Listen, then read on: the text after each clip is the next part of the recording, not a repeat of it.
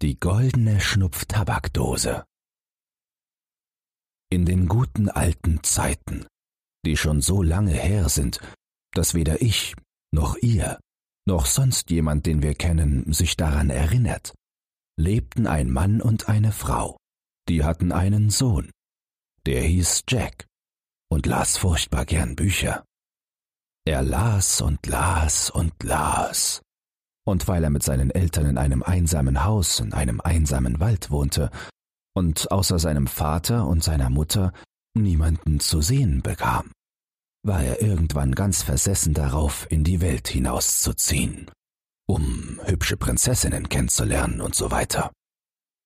Eines Tages sagte er zu seiner Mutter, dass er nun fortgehen wolle, woraufhin sie ihn einen schwachköpfigen Luftikus nannte und noch hinzufügte, zu Hause sei er ohnehin zu nichts Nutze, also könne er ebenso gut in der Ferne sein Glück suchen. Dann fragte sie ihn, ob sie ihm lieber einen kleinen Kuchen und ihren Segen mitgeben solle oder einen großen mit einem Fluch. Also, wenn du mich so fragst, nehme ich lieber den großen. Seine Mutter packte ihm also einen großen Kuchen ein. Und als er sich auf den Weg machte, lief sie hinauf in die obere Etage des Hauses und rief ihm ein paar Verwünschungen hinterher. Wisst ihr, sie konnte eben nicht anders. Doch kaum war er außer Sichtweite, setzte sie sich hin und brach in Tränen aus. Jack war noch gar nicht weit gegangen, da traf er auf seinen Vater, der gerade ein Feld umpflügte. Der gute Mann war sehr betrübt, als sein Sohn ihm erzählte, dass er fortgehen wolle. Umso mehr, als er hörte, dass seine Frau dem Jungen ein paar Flüche mit auf den Weg gegeben hatte. Er überlegte, wie er das Ganze wieder gut machen konnte, und zog schließlich eine kleine goldene Schnupftabakdose aus der Hosentasche. Die gab er seinem Sohn und erklärte ihm, Solltest du jemals in Todesgefahr geraten, darfst du diese Dose öffnen. Und nur dann. Sie ist seit Generationen im Besitz unserer Familie. Bisher lebten alle so friedlich im Wald wie wir beide. Deshalb hat keiner von uns sie jemals benutzen müssen. Doch wer weiß, vielleicht bist du der Erste. Jack steckte die Schnupftabakdose in die Hosentasche und ging weiter seines Weges. Nach einiger Zeit wurde er schrecklich müde und bekam großen Hunger. Den Kuchen hatte er nämlich längst gegessen, und mittlerweile war es schon so dunkel, dass er kaum noch die Hand vor Augen sehen konnte. Endlich kam er an ein großes Haus, und dort bat er an der Hinterpforte um Kost und Logis. Da Jack ein gut aussehender junger Bursche war, gewährte die Magd ihm sogleich Einlass. Sie sagte ihm, er könne sich an den Ofen setzen und versorgte ihn mit reichlich gutem Fleisch, Brot und Bier. Während er sein Mahl verzehrte, kam die Tochter des Hauses, ein heiteres junges Mädchen, in die Küche. Als sie Jack sah, lief sie schnurstracks zu ihrem Vater, sagte ihm, unten in der Küche sitze der bestaussehendste junge Mann, der ihr jemals begegnet sei und wenn ihr Vater sie wirklich liebe, solle er ihm doch bitte eine Beschäftigung geben. Dem Hausherrn bedeutete seine Tochter, das heitere junge Mädchen, tatsächlich sehr viel, und da er sie nicht enttäuschen wollte, ging er selbst hinunter in die Küche und fragte Jack, welche Tätigkeiten er denn verrichten könne. Alle möglichen, antwortete Jack unbekümmert, womit er natürlich meinte, alle möglichen, die in Haus und Garten normalerweise so anfallen. Der Hausherr jedoch witterte sogleich die Chance, einerseits seiner Tochter einen Gefallen zu tun und sich andererseits den Aufwand zu schenken, eine angemessene Tätigkeit für Jack zu finden. Deshalb sagte er zu ihm, Ah, alle möglichen. Da hab ich doch schon was Passendes für dich. Bis acht Uhr morgen früh musst du vor meinem Haus einen See von vier Meilen Durchmesser gegraben haben, auf dem eine Flotte von Schiffen schwimmt, die vor meinem Haus Position beziehen und aus ihren Kanonen Salut schießen. Die Kanonenkugel des letzten Schusses muss eins der vier Beine des Himmelsbettes treffen, in dem meine Tochter schläft, denn das tut sie morgens grundsätzlich zu lange. Tja, da war Jack erstmal geplättet. Doch ungeachtet dessen fragte er, Und wenn nicht? Dann, so der Hausherr, hast du dein Leben verwirkt. Er wies die Bediensteten an, Jack in eins der Zimmer hoch oben in einem der Türmchen des Herrenhauses zu bringen und dort einzuschließen. Jack setzte sich auf die Bettkante und überlegte fieberhaft, was er nun machen sollte. Aber er war so durcheinander, dass er kaum noch in der Lage war, seinen Ellbogen von seinem Knie zu unterscheiden. Also beschloss er, vorerst nicht weiter darüber nachzudenken. Er sprach sein Abendgebet und legte sich ins Bett, in der Hoffnung, dass er überhaupt schlafen konnte. Und wie er schlafen konnte. Als er aufwachte, war es bereits kurz vor acht, und ihm blieb kaum Zeit, zum Fenster zu laufen und einen Blick hinauszuwerfen, als die große Turmuhr auch schon zu surren begann.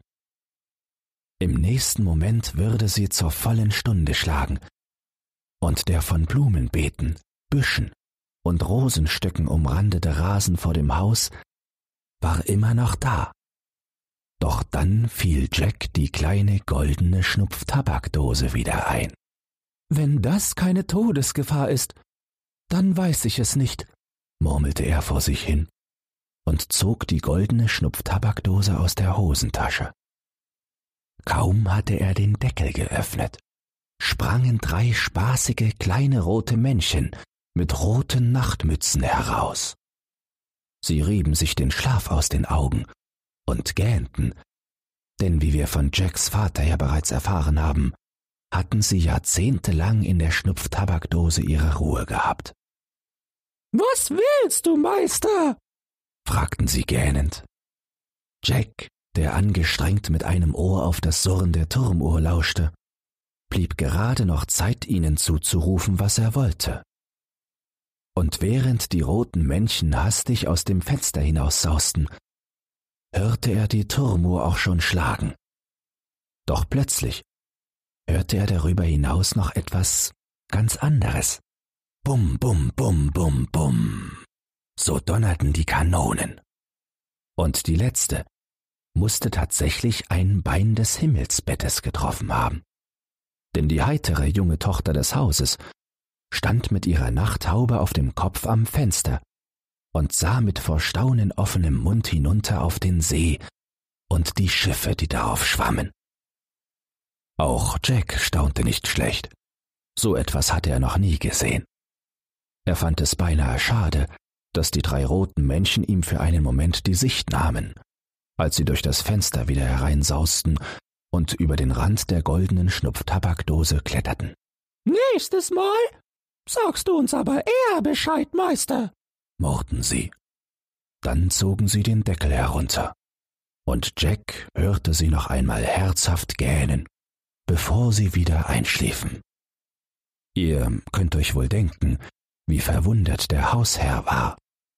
Noch dazu, als seine heitere junge Tochter erklärte, sie wolle den jungen Mann, der dieses Wunder vollbracht hatte, heiraten. Ein anderer komme fortan nicht mehr in Frage. Aber sicher habt ihr euch ohnehin längst gedacht, dass sich die beiden schon auf den ersten Blick ineinander verliebt hatten. Der Hausherr allerdings war noch längst nicht überzeugt. Der junge Mann scheint mir in der Tat ein Tausendsasser zu sein, kam er nicht umhin einzuräumen, um gleich darauf seine Bedenken zu äußern. Wie können wir sicher sein, dass es sich hierbei nicht eher um einen Glückstreffer handelt, denn um echtes Können? Oder der junge Bursche gar Dreck am Stecken hat? Wir sollten ihn lieber noch einmal auf die Probe stellen. Ganz in diesem Sinne sagte er anschließend zu Jack, Meine Tochter soll in einem prächtigen Haus wohnen, Deshalb erwarte ich von dir, dass morgen früh um acht Uhr ein Schloss auf zwölf goldenen Säulen in dem See steht und gleich daneben eine Kirche. All das sollte übrigens schon für eure Hochzeit geschmückt sein. Und natürlich müssen um Punkt acht die Hochzeitsglocken läuten. Wenn du das nicht hinbekommst, hast du dein Leben verwirkt. Diesmal nahm Jack sich vor, den kleinen roten Männchen mehr Zeit zu geben. Aber da er den ganzen Tag lang vergnügt umhergestreift war und reichhaltige Mahlzeiten zu sich genommen hatte, verschlief er auch am nächsten Morgen. Erst als die große Turmuhr zu surren begann, wurde er wach. Hastig sprang er aus dem Bett und griff sofort nach der goldenen Schnupftabakdose. Doch schlaftrunken wie er war, wusste er nicht mehr, wo er sie hingelegt hatte. Als er sie endlich unter seinem Kopfkissen fand, den Deckel aufriss und den roten Männchen zubrüllte, was sie zu tun hatten, hörte er die Turmuhr bereits schlagen. Ihr hättet einmal sehen sollen, wie sich die roten Menschen gähnend reckten und streckten und in ihrer Hast aus der Schnupftabakdose stolperten. Jack fürchtete schon, nun hätte er tatsächlich sein Leben verwirkt. Doch mit dem letzten Schlag der Turmuhr ertönte helles Glockengeläut, und in der Mitte des Sees stand ein Schloss nebst Kirche auf zwölf goldenen Säulen. Alles war bereits für die Hochzeit geschmückt. Und ein Heer von Bediensteten und Vasallen in Sonntagsuniformen stand schon Spalier. So etwas hatte Jack noch nie gesehen. Und die heitere junge Tochter des Hauses ebenfalls nicht. Denn natürlich stand sie auch an diesem Morgen mit ihrer Nachthaube auf dem Kopf am Fenster. Und sie sah so hübsch aus und schien so erfreut, dass Jack ein bisschen ärgerlich wurde, weil er einen Schritt zur Seite gehen musste, als die drei roten Männchen durch das Fenster wieder hineinsausten und in die goldene Schnupftabakdose kletterten. Noch ärgerlicher aber waren die drei kleinen roten Männchen selbst, hatten sie an diesem Morgen doch alles in noch größerer Eile erledigen müssen als am Tag zuvor. Sie murrten und meckerten vor sich hin, so dass Jack froh war, als sie endlich den Deckel der Schnupftabakdose herunterzogen und er sie kurz darauf schnarchen hörte. Selbstverständlich heirateten Jack und die heitere junge Tochter des Hauses sogleich, und für eine Weile waren sie so glücklich, wie der Tag lang ist. Jack trug feine Kleidung, bekam wohlschmeckendes Essen serviert und hatte ebenso viele Dienstboten, die ihm aufwarteten, wie Freunde, die um ihn herum scharwenzelten. Er konnte sich wirklich glücklich schätzen. Doch er musste die bittere Erfahrung machen, dass der Fluch einer Mutter nicht so einfach aus der Welt zu schaffen ist und einen irgendwann einholt. In Jacks Fall geschah das, als er eines Tages mit all den feinen Damen und Herren auf die Jagd ging und vergaß, die goldene Schnupftabakdose, die er sonst immer bei sich trug, damit ihm nichts passierte, aus der Westentasche zu nehmen und in seinen roten Jagdrock zu stecken. Und so kam es, wie es kommen musste. Denn einer der Dienstboten ließ sie auf den Boden fallen, als er die Weste zusammenlegen wollte. Der Deckel sprang auf, und die drei kleinen roten Männchen purzelten heraus. Sie gähnten erst einmal herzhaft und reckten und streckten sich. Doch als sie merkten, dass sie gar nicht herbeibefohlen worden waren, weil ja keinerlei Todesgefahr bestand, schimpften sie sogleich drauf los und sagten, sie hätten große Lust, sich davon zu machen und das Schloss samt goldenen Säulen und allem drum und dran mitzunehmen. Als der Dienstbote das hörte, spitzte er die Ohren und fragte, Könnt ihr das denn so einfach? Ob wir das können? gaben die drei roten Männchen zurück und lachten sich halb kaputt. Was für eine Frage! es gibt nichts. Das wir nicht können. Gewieft wie der Diener war, kam ihm sogleich ein Gedanke. Dann bringt mir das Schloss mit dem Drumherum doch irgendwo hin, wo euer Meister uns nicht mehr stören kann. Die drei roten Männchen wären nicht verpflichtet gewesen, dieser Aufforderung Folge zu leisten. Aber so wütend, wie sie auf Jack waren, hatte der Dienstbote es kaum ausgesprochen, da war der Auftrag auch schon erledigt. Und als die Jagdgesellschaft zurückkehrte, lieber Himmel, was für ein Schreck! Schloss samt Kirche und allem drumherum waren weg. Es herrschte Fassungslosigkeit. Ein Betrüger sei er, musste sich Jack anhören. Ein Schurke. Sein Schwiegervater machte ihm die Hölle heiß. Wie hatte er die heitere junge Tochter des Hauses dermaßen hinters Licht führen können? Doch schließlich ließ er sich zumindest darauf ein, Jack zwölf Monate und einen Tag Zeit zu geben, um das Schloss mit allem drum und dran zurückzuholen. Mit einem wendigen Pferd und ein paar Talern in der Tasche machte Jack sich schleunigst auf den Weg. Er ritt schnell und er ritt weit, gen Osten und Westen, nach Norden und Süden, Hügel hinauf und hinab, Hänge hinab und hinauf, über Berge und durch Täler. Er ritt an Wesen entlang und durchquerte Weiden. Aber nirgends war auch nur die geringste Spur des verschwundenen Schlosses zu sehen. Irgendwann kam er zum Palast des Königs aller Mäuse.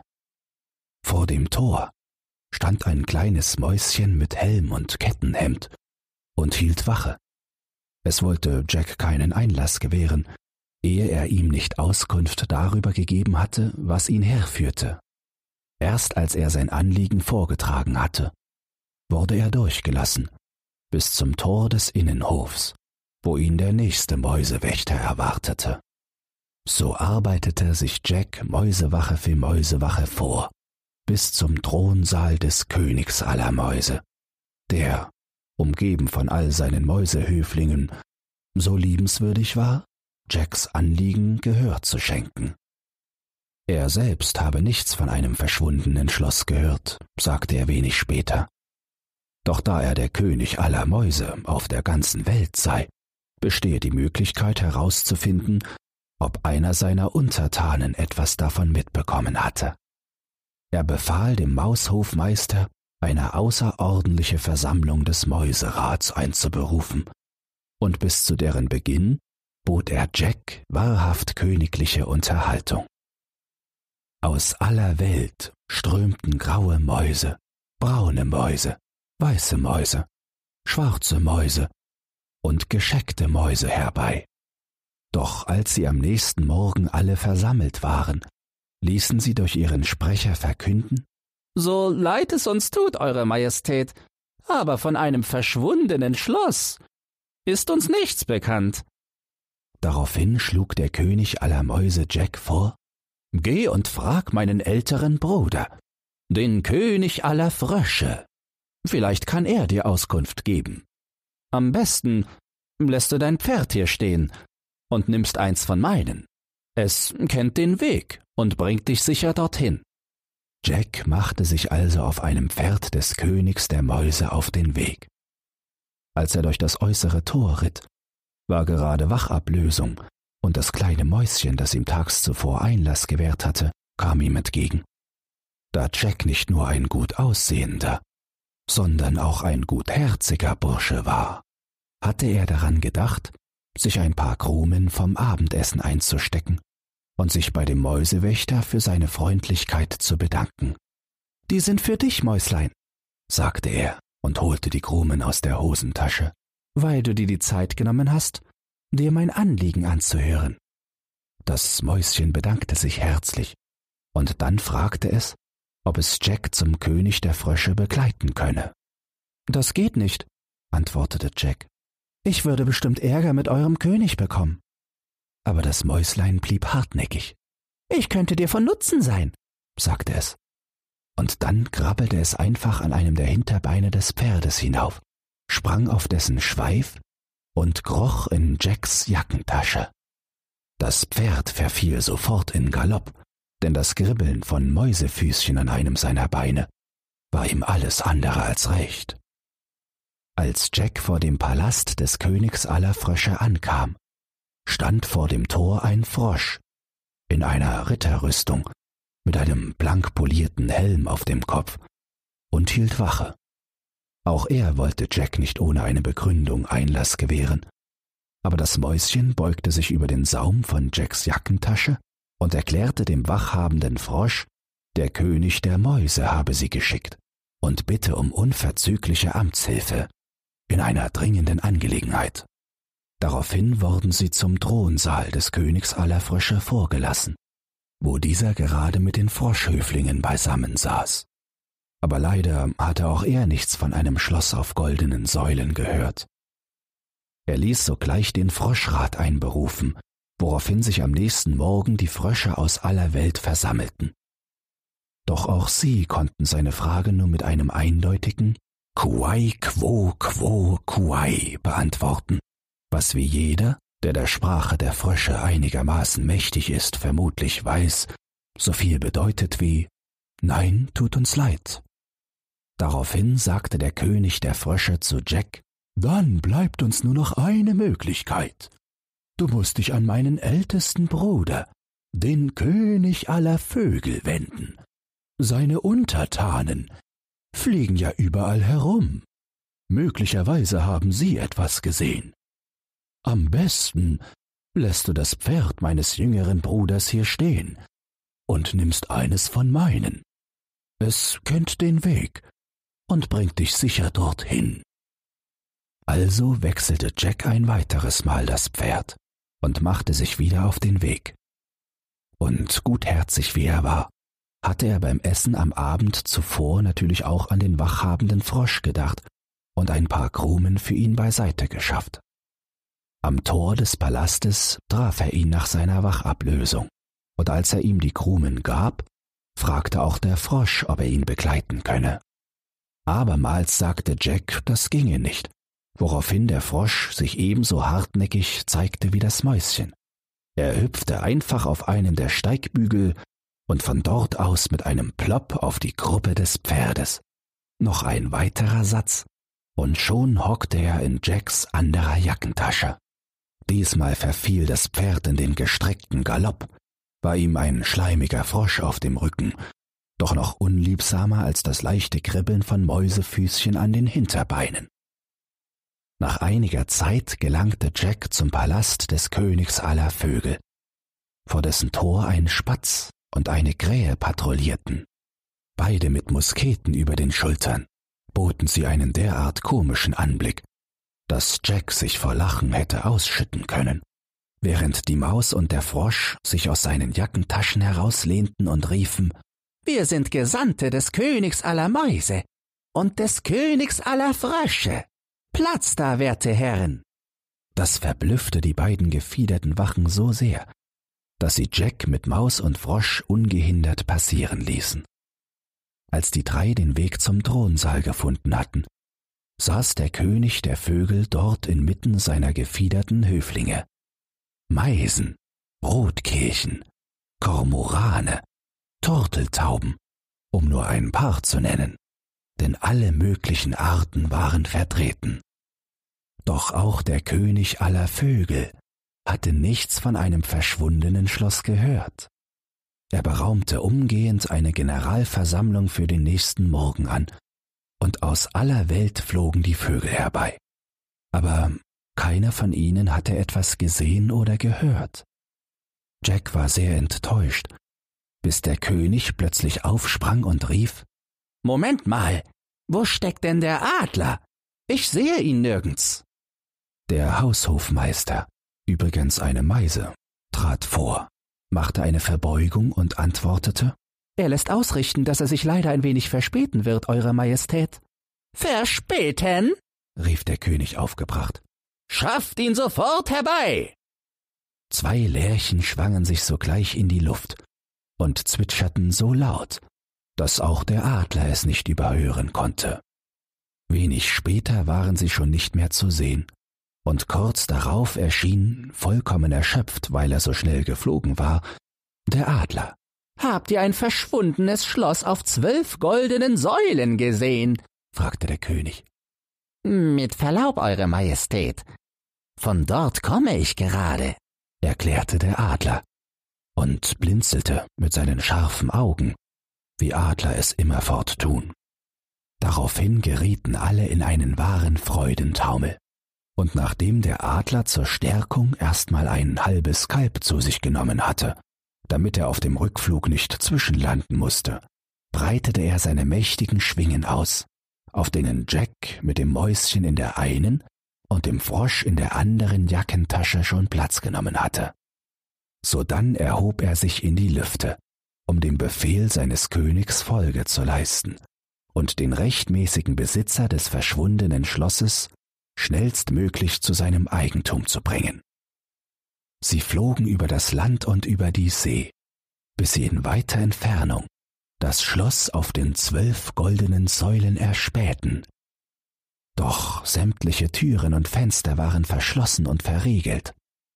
Der ehemalige Dienstbote und selbsternannte Schlossherr war nämlich auf die Jagd gegangen, und er verbarrikadierte immer alles, wenn er nicht zu Hause war, damit es ihm nicht jemand nachtun und das Schloss mir nichts dir nichts fortschaffen konnte. Jack zerbrach sich den Kopf darüber, wie er an die goldene Schnupftabakdose kommen sollte. Aber das Mäuschen hatte schon einen Vorschlag parat. Ich kann sie doch holen. In jedem Schloss gibt es auch ein Mauseloch. Da komme ich bestimmt hinein. Voller Aufregung wartete Jack auf den Schwingen des Adlers, während das Mäuschen sein Glück versuchte. Hast du sie? rief er ungeduldig, woraufhin es aus dem Mauseloch zurückschallte. Na klar. Erneut herrschte allgemeiner Freudentaumel. Dann machten sich die vier schleunigst auf den Flug zurück zum Palast des Königs aller Vögel, wo Jack das Pferd des Königs aller Frösche hatte stehen lassen. Das Schloss zurückzuholen hatte vorerst keine Eile, denn da Jack nun wieder im Besitz der goldenen Schnupftabakdose war, konnte er jederzeit die drei roten Männchen losschicken, um es ihm zurückzubringen. Auf dem Weg über das Meer machte er es sich zwischen den Schwingen des Adlers bequem, und nachdem er so lange auf den Beinen gewesen war, schlief er vor lauter Müdigkeit sofort ein. Unterdessen debattierten das Mäuschen und der Adler darüber, wer von ihnen beiden Jack am meisten geholfen hatte. Da sie sich absolut nicht einig werden konnten, sollte der Frosch entscheiden. Der Frosch wiederum, der einen guten Richter abgegeben hätte, sagte, ohne eingehende Prüfung der Umstände, könne er sich kein Urteil darüber erlauben. Von daher möge man ihm die Angelegenheit bitte genauer schildern. Daraufhin holte das Mäuschen die goldene Schnupftabakdose aus Jacks Jackentasche mit der das ganze Drama schließlich begonnen hatte, und berichtete von Anfang an alles ganz genau. Als es an der Stelle angekommen war, wo es sie wiedergefunden hatte, wurde Jack wach. Er streckte die Beine aus und plumps fiel die goldene Schnupftabakdose ins Wasser und sank bis auf den Grund des Meeres. Wusste ich's doch. Meine Zeit würde kommen, sagte der Frosch und hüpfte sogleich hinterher. Die drei anderen warteten und warteten und warteten, drei Tage und drei Nächte lang. Aber das Fröschlein kam und kam nicht wieder. Betrübt waren sie schon kurz davor, die Hoffnung aufzugeben, dass sie es jemals wiedersehen würden. Aber dann tauchte sein Näschen doch noch aus dem Wasser auf. Hast du sie? riefen die drei unisono. Nein, antwortete der Frosch und schnappte nach Luft. Was machst du denn dann schon hier oben? gaben die anderen empört zurück. Luft holen, antwortete der Frosch und tauchte sogleich wieder ab. Zwei weitere Tage und Nächte mussten sie noch warten, bis der Frosch endlich wieder auftauchte. Und im Maul hatte er die Schnupftabakdose. Abermals herrschte Freudentaumel, und dann flog der Adler die drei Gefährten schleunigst zurück zum Palast des Königs aller Vögel. Aber ach, offenbar war es wieder einmal einer dieser Tage, denn für Jack war der Ärger noch immer nicht vorbei, sollte der Fluch seiner Mutter ihn doch ein weiteres Mal einholen. Der König aller Vögel geriet nämlich außer sich, weil Jack das Schloss auf den goldenen Säulen nicht sofort mitgebracht hatte. Wenn er, der König aller Vögel, es nicht spätestens um acht Uhr am nächsten Morgen mit eigenen Augen sehe, so ereiferte er sich, müsse er wohl davon ausgehen, dass Jack ein Betrüger sei, ein Tu nicht gut, der sich schon mal darauf einstellen könne, geköpft zu werden. Da Jack sich nun eindeutig in Todesgefahr befand, öffnete er die goldene Schnupftabakdose, und heraus porzelten die drei kleinen roten Männchen mit ihren roten Nachtmützen. Mittlerweile hatten sie sich beruhigt, und eigentlich waren sie sogar recht froh, wieder bei ihrem rechtmäßigen Meister zu sein, denn der kannte wenigstens die Regeln und störte sie nur bei echter Todesgefahr. Der ehemalige Dienstbote und selbsternannte Schlossherr hatte sie nämlich wegen jeder Kleinigkeit aus dem Schlaf gerissen. Aber wie ich euch kenne, wundert euch das nicht. Bevor am nächsten Morgen der achte Glockenschlag verhallte, war das Schloss auf den goldenen Säulen mit allem drum und dran also an Ort und Stelle. Hochzufrieden gab der König aller Vögel Jack das Pferd seines jüngeren Bruders zurück, damit er es dem König aller Frösche zurückbringen konnte. Kaum angekommen, geriet Jack dort in das gleiche Dilemma, so dass er die Schnupftabakdose abermals öffnen musste, um das Schloss zum König der Frösche bringen zu lassen. Das ärgerte die kleinen roten Männchen schon ein wenig, aber dann sagten sie, daran ließe sich wohl nichts ändern. Gähnend machten sie sich ans Werk und brachten das Schloss herbei. So war auch der König der Frösche zufriedengestellt, und Jack durfte sich auf dem Pferd des Königs der Mäuse auf den Weg machen, um es eben diesem zurückzubringen. Und vermutlich ahnt ihr schon, was dort passierte.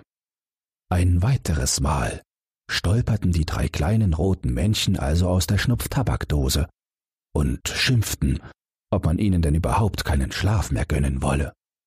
Wie auch immer.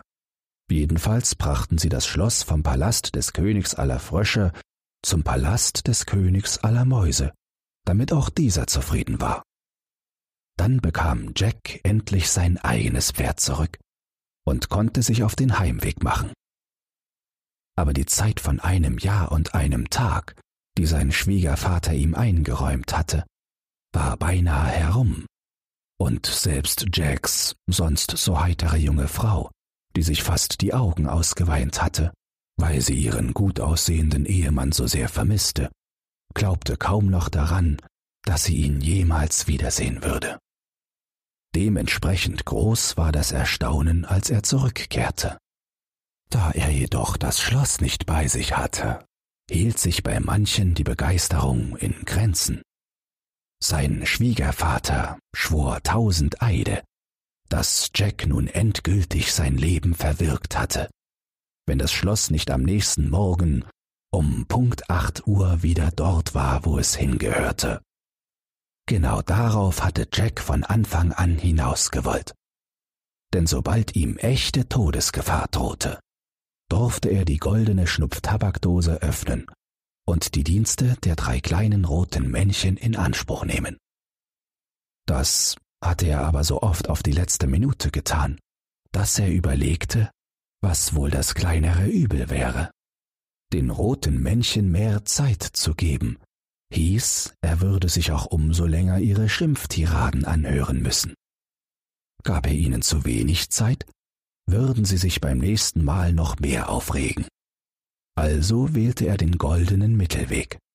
Um fünf Minuten vor acht öffnete er den Deckel und hielt sich die Ohren zu. Ihr könnt euch gar nicht vorstellen, wie die kleinen roten Männchen gähnten und wie sie dann zu schimpfen und zu zetern begannen, was er sich überhaupt einbilde. musste er den ganzen Arm nehmen, wenn man ihm den kleinen Finger reichte.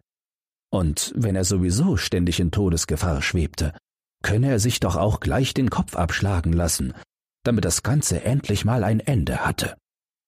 Die Turmuhr begann zu surren, und Jack standen schon die Schweißperlen auf der Stirn. Gentleman, unterbrach er das Gezeter, uns läuft die Zeit davon. Das ist das letzte Mal, schrien die roten Männchen. Bei einem Meister, der jeden Tag glaubt, er sei in Todesgefahr. Bleiben wir nicht länger. Dann sausten sie aus dem Fenster hinaus und kamen nicht wieder zurück. Die goldene Schnupftabakdose blieb leer. Doch als Jack einen Blick hinauswarf, stand in der Mitte des Sees das Schloss auf den zwölf goldenen Säulen. Seine junge Frau stand ebenfalls am Fenster, heiter und hübsch wie eh und je, und natürlich mit ihrer Nachthaube auf dem Kopf. So lebten sie glücklich bis ans Ende ihrer Tage. Wenn dir dieses Hörbuch gefallen hat, dann teile es oder lass eine Podcast-Bewertung da. Zudem hast du die Möglichkeit, unter den Shownotes bei Spotify anhand von Umfragen und Kommentaren mitzubestimmen, wohin es mit diesem Podcast gehen soll. Du hast Lob, Kritik oder einen Textwunsch, dann lass es mich wissen. Doch nun viel Spaß beim nächsten Hörbuch und eine geruhsame Nacht.